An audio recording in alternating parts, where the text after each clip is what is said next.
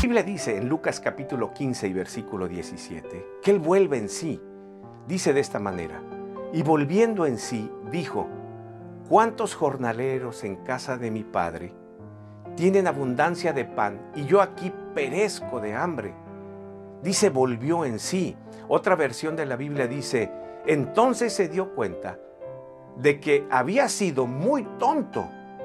Pensó, todos los trabajadores de mi padre tienen suficiente comida y yo estoy aquí muriéndome de hambre.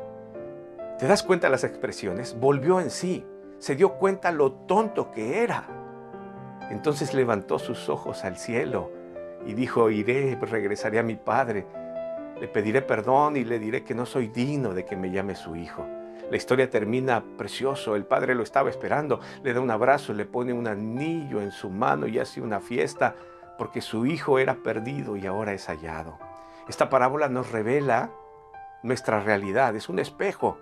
Dios nos está esperando, tú y yo somos ese hijo pródigo que cada uno decidió vivir la vida a su manera, que cada ser humano que camina por el mundo vive la vida a su manera, malgastándola, pero que el Padre nos está esperando, que Dios mismo está a la puerta asomándose a ver a qué horas volvemos es tiempo de volver en sí, de recapacitar, de, de darnos cuenta lo que estamos haciendo y lo que pasa a nuestro alrededor.